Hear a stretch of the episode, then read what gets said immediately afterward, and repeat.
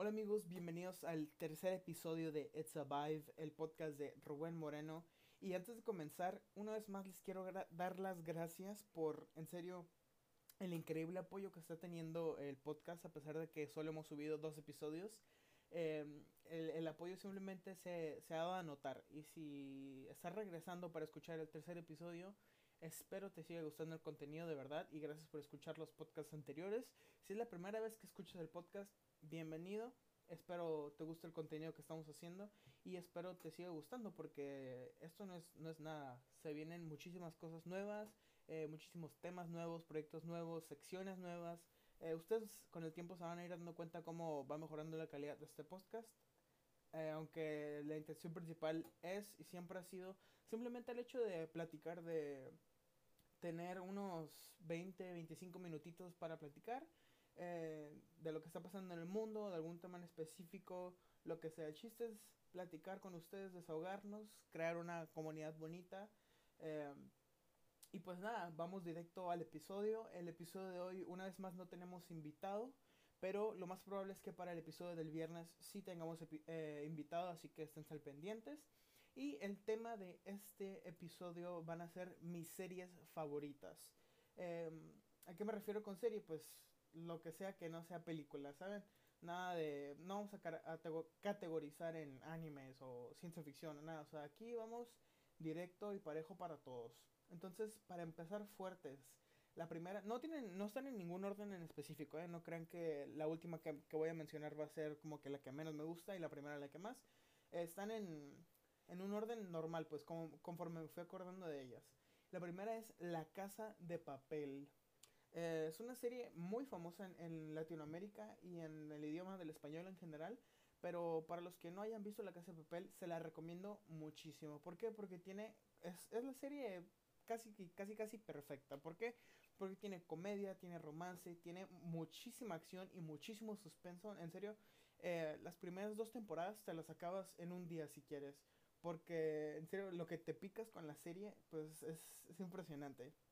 Eh, para los que no hayan visto La Casa de Papel, una vez más se les recomiendo y trata básicamente sobre esto. Una persona, eh, el personaje, uno de los personajes principales llamado el profesor es caracterizado por Álvaro Morte, eh, muy buen actor la verdad. Em, el profesor junta una banda de atracadores, así le dicen en, en la serie, para atracar el banco, déjenme acuerdo, ah, la reserva ¿Cómo es? No recuerdo el nombre en específico, ¿ok? Pero es la fábrica donde hacen eh, de dinero, la Casa de Moneda y Timbre de España. Es donde hace el dinero, es el edificio principal. Entonces la idea de ellos no es ni robar el banco, ni robarle a otras personas. Lo único que quieren hacer es entrar, hacer su propio dinero, imprimir su propio dinero y irse. Em, del, de la casa de moneda y timbre. Esa es como que la premisa principal de la serie, pero pues obviamente van surgiendo complicaciones, eh, romance entre los, entre los personajes, entre otras cosas que la verdad sí hacen que la serie valga mucho. Eh, dentro de los personajes principales se encuentra Úrsula Corberó, que es Tokio, Alba Flores, Nairobi, que también sale en Vis a Vis, eh, otra serie que me gusta mucho pero no he terminado de ver, pero la verdad está muy buena. Sale Itziar Rituño, que es Raquel Murillo, la inspectora, María Pedraza, que es Alison Parker, que también sale en Élite. Eh, Pedro Alonso, que es Bernil, Berlín, perdón, Miguel Herrán y Jaime Lorenzo, que hacen a Río y a Denver, que igual salen en Élite. Sale Esther Acebo, que es Mónica Gastambide, entre otros Darko Peric, por ejemplo, Helsinki. Eh, y mi favorito de todos, la verdad, lo tengo que decir, es Rodrigo de la Serna, que es Palermo. Igual, él no sale hasta la tercera temporada, pero neta, es un personaje que, o sea, la soberbia, el no me gusta tanto el personaje. El personaje de Palermo como tal, neta, lo odio por, por todo lo que hace en la serie. Se nota su, su, su patriarcado, su, su manera de, hacer ver las cosas. Pero él como persona y como actor, eh, como Rodrigo de la Serna, pues sí me, me, me agrada bastante. Eh, he visto varias entrevistas con él, varias, varias películas en las que él ha salido y el nivel de actuación en serio es el mismo. Se los recomiendo muchísimo las películas de él y las series que él ha hecho. Em, y nada, eso es todo por la primera serie que es La Casa de Papel. La segunda serie que les quiero recomendar es Peaky Blinders. En serio, es una serie probablemente mi serie favorita o la que más he jugado con, con mis sentimientos. Igual La Casa de Papel jugó neta muchísimo con mis sentimientos en el aspecto de que en serio no te esperas lo que va a pasar, ¿saben? Eh, y Peaky Blinders pues también se une a ese género como de romance, drama y acción, no tanto comedia, pero está muy buena la serie, o sea, el desarrollo de los personajes en esta serie es, es impactante. La premisa principal se les voy a explicar eh, rápidamente hay una familia, eh, hay una familia en Birmingham, eh, Nueva, Nueva Inglaterra, que se hacen llamar los Peaky Blinders. Es una pandilla de gangsters, así lo dicen en, en la serie, eh, en Inglaterra, como les digo, y ellos son los encargados de hacer el booking o las apuestas para las carreras de caballos. De eso es lo que vive la familia, por eso son conocidos esa familia en, Inglaterra, por llevar las apuestas, llevar los porcentajes, over, under, o sea, todo ese proceso de la apuesta lo hace la familia. Entonces la premisa de la serie es que esa familia pues obviamente como va subiendo de rangos, se va ganando el respeto de la gente, pelean por ejemplo contra italianos, pelean contra pandillas de Rusia, pelean, o sea, es como que entre todos por, por pelearse por territorio, por las licencias de las apuestas de caballos y está, en serio, muy, muy padre. Aprendes demasiado con esta serie, de, al menos del personaje principal, que es eh, Thomas Shelby, interpretado por Cillian Murphy, otro actor que le recomiendo mucho. También sale, de hecho, sale Tom Hardy, que es el mismo actor que hace Venom. Sale en la serie por bastante tiempo como Alfie Solomons, un, un ¿cómo se dice? Un productor de ron irlandés. Ese, es, ese, es, el personaje de Tom Hardy en la, en la serie. Sale también Annabelle Wallis, que es Grace, sale como Grace, Joe Cole, que es John Shelby, Helen McCrory, Polly Gray, etc. Pero obviamente el personaje principal y el que se roba la serie y el que te atrapa por completo es Thomas Shelby, es el personaje principal. Muy parecido eh, la, la, actitud que, que toma Thomas Shelby a la actitud de otras series que vamos a mencionar próximamente y incluso como la actitud del profesor, o sea, se parecen mucho en ese aspecto. Yo digo que es en general el género de drama y todo eso que es lo que me gusta a mí en las series. La siguiente serie es Disjointed. Esta sí es por completo, es una comedia, es un sitcom de hecho. Eh, para los que no sepan qué es un sitcom, se los menciono variamente, se los menciono rápidamente. Les voy a dar unos ejemplos rápidos. Es como The Office o como That, That 70 Show, How I Met Your Mother, uh, Brooklyn Nine-Nine, o sea, ese tipo de comedia, como de en set pero como si fuera la vida de los personajes normales. No la van narrando ni nada, pero ustedes van, los que han visto The Office o series de así me van a entender cómo es. Es un sitcom por completo, se llama Disjointed, está disponible en Netflix y solo tiene dos temporadas porque la serie fue cancelada. Los motivos se los reservaron, nadie sabe en general nada acerca de por qué se canceló esta serie. Y para los que quieran saber la, la premisa o de lo que trata esta serie, es de, se trata de Ruth Whitefeather Feldman. Es una activista del cannabis en Los Ángeles y ella tiene su propio dispensario. Y eh, la, la serie se basa dentro de lo que pasa en el dispensario. Pues obviamente hay empleados. Está Carter, que es interpretado por Tom Bell, un estandopero muy famoso en Estados Unidos. Eh, Tom Bell interpreta a Carter, que es el guardia de seguridad sale otro pero muy famoso que sale y es Chris Red, por ejemplo, haciendo el papel de Dank junto con Davy. Eh, también sale, por ejemplo, el hijo de Ruth Whitefer Feldman. Sale mm, el que produce todo el cannabis ahí. Sale la cajera. O sea, ustedes me entienden. Sale. Se basa básicamente en lo, en lo que pasa dentro y fuera un poco del, del dispensario. Y pues es como que la premisa de la serie principal. Se la recomiendo mucho, se van a reír mucho si la ven. Eh, en español no la he checado, la verdad. Ya lo vi en inglés eh, la primera vez que la vi. Pero nunca la he visto en español, así que creo que también está disponible en español, obviamente. Así que si la quieren ver, adelante. La siguiente serie, muy, muy, muy... Una pieza clave dentro de las, las series americanas, Breaking Bad. En serio, para los que no hayan visto esa serie, vale muchísimo la pena. Eh, yo la vi hace aproximadamente año y medio, más o menos, y me la terminé aproximadamente en dos semanas la serie. Y la serie es de cinco temporadas. En total son 62 episodios de alrededor de entre 50 y una hora de, de duración. O sea, para que vean la... Eh, son cinco temporadas, imagínense. Cada episodio, cada temporada tiene alrededor de 15, 16 episodios. Y cada uno dura alrededor de 47 minutos más o menos. O sea, es un montón de contenido lo que te avientas, pero en serio vale la pena totalmente. Y lo que me gustó muchísimo de esta serie es ver el progreso de Walter White. O sea, ver cómo empieza como un, como un personaje alegre. Bueno, no alegre, pero un personaje inocente, un personaje que no sabe básicamente casi nada acerca de los negocios. Sea, un profesor de química. Eh, todo.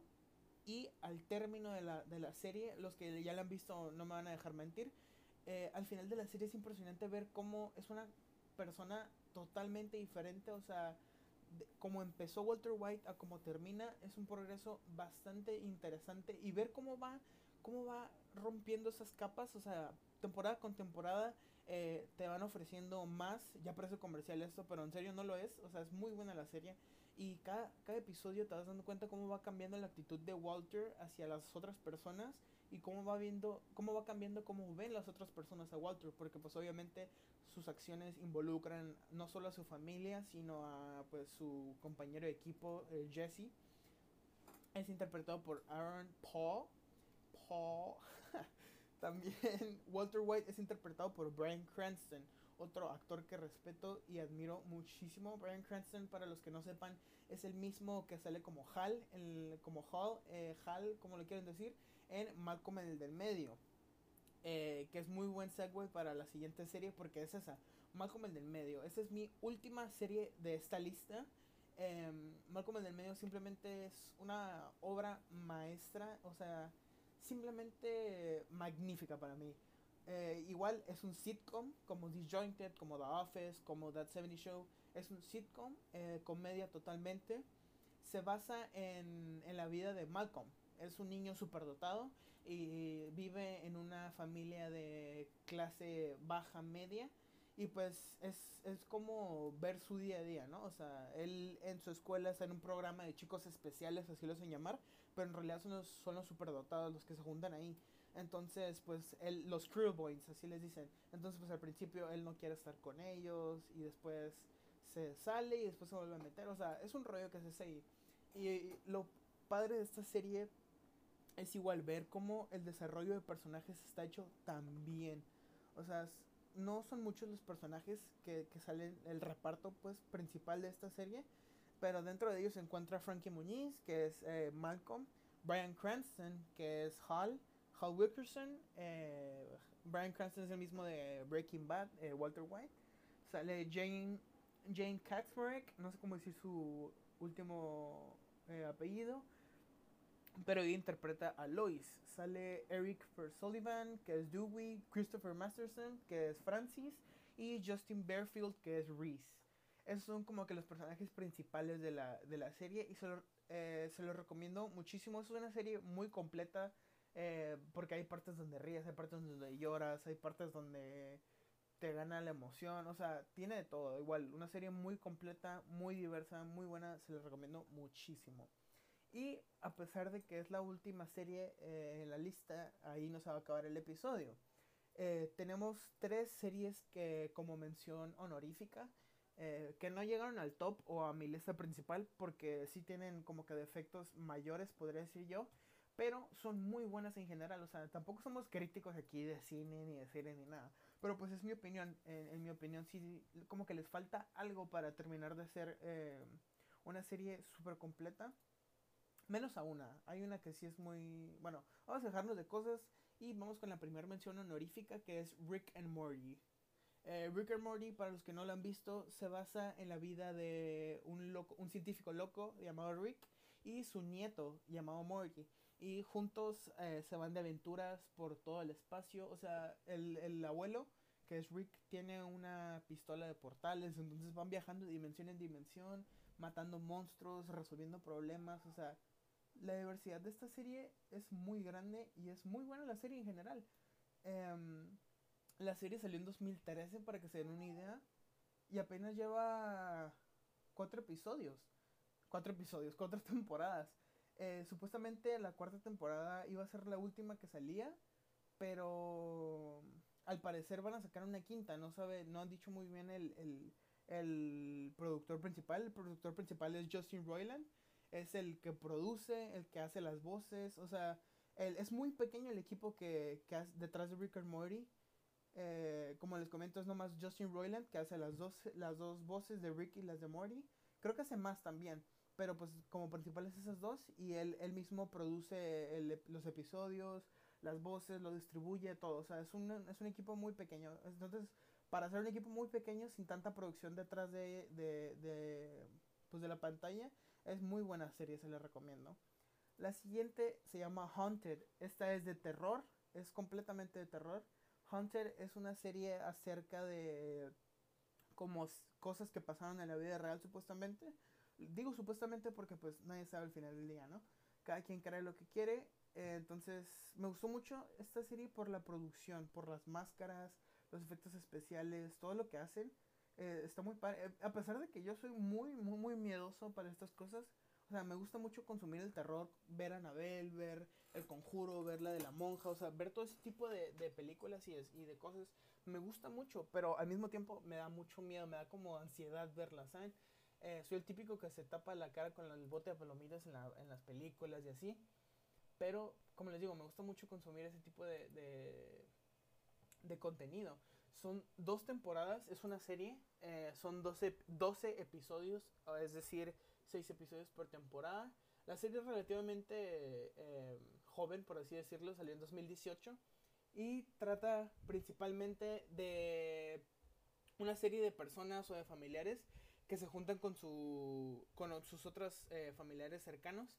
Y es un ejemplo, voy a decir, yo estoy sentado con mi familia y les digo, bueno, esa es la historia de cómo me encontré a la dama de negro, es un ejemplo. Entonces yo empiezo a decir, era la primera vez que la vi, tenía 5 años y estaba muy chiquito. Entonces lo que se encarga Netflix de hacer es de básicamente producir esa escena, o sea, y esa escena mientras lo va narrando, eso de eh, estaba en el establo y de la nada vi una sombra, o sea, lo que se encarga Netflix es de llevar eso a la realidad y lo, lo personifican, pues lo caracterizan y, quedan unos episodios muy padres, la verdad. está muy bien producida la, la, serie, está muy bien dirigida, o sea, todo me gustó mucho, la verdad. Lo único que, pues, el punto que por el que no está en, el, en las principales es por lo mismo que les digo que no fue muy placentero ver esta serie porque, pues, sí hay unas partes donde te saca unos brincos.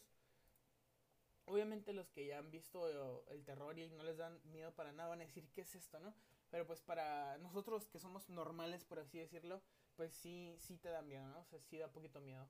Y la última y mención súper especial es The Midnight Gospel. Eh, para los que no han visto esta serie, salió en 2020, relativamente cerca. Y lo uno de los creadores del programa es Duncan, Trus, Duncan Trussell. Em, Duncan Trussell es un actor, es comediante, es estando pero igual. Es productor y es guionista. Eh, ha tenido varias participaciones en Hora de Aventura, en varias películas importantes, pero su principal como creación ha sido The Midnight Gospel, porque fue muy bien recibida en Estados Unidos. En México casi no he escuchado a gente hablar de la serie, acerca de la serie, por eso se los quería recomendar a ustedes, porque es muy buena la serie. Cada episodio dura como entre 20 y unos 40 minutos más o menos. Cada episodio varía. Pero de lo que trata esta serie es principalmente sobre lo que estamos haciendo ahorita en este preciso momento, eh, la cual es hacer un podcast. Eh, es animada la serie, al igual que Rick and Morty, eh, se me olvidó mencionarles eso. Son las únicas tres series animadas que están en esta lista. y la serie trata sobre Clancy, que es el personaje principal de The Midnight Gospel.